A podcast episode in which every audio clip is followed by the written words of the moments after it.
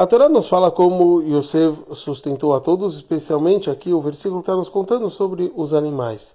Então a Torá nos conta Vainalem e Urashi nos explica que Mo Vainagim. Quer dizer, ele os conduziu. Nos Rumashim a gente encontra que Vainalem tem sido como ele sustentou. Então isso vem desse ensinamento que o Rashi falou, Vainagem, quer dizer, ele conduziu através do pão, quer dizer, ele sustentou. E Vedomelo, fala o Rashi, e similar, está escrito En Menael lá. Quer dizer que não tem um Menael, seria alguém que está coordenando. E depois ele traz um outro versículo no Teilim, Almei, Menuchod, Naleini, quer dizer, como ele está me conduzindo, me levando, me sustentando, vamos dizer aqui. Aqui no caso ele trouxe e comparou sobre as águas.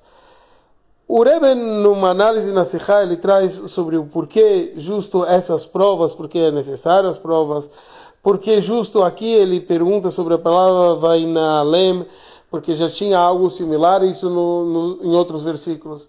Mas espiritualmente o Rebbe nos traz que é trazido na, nas explicações do primeiro Rebbe que existe duas formas de amor e, e conexão com Hashem, que uma é oculta, que é chamado de Menael, e outra é o conceito de, ana, de, é, de, ana, de Vainagem, que é a parte revelada do amor e fé em Hashem.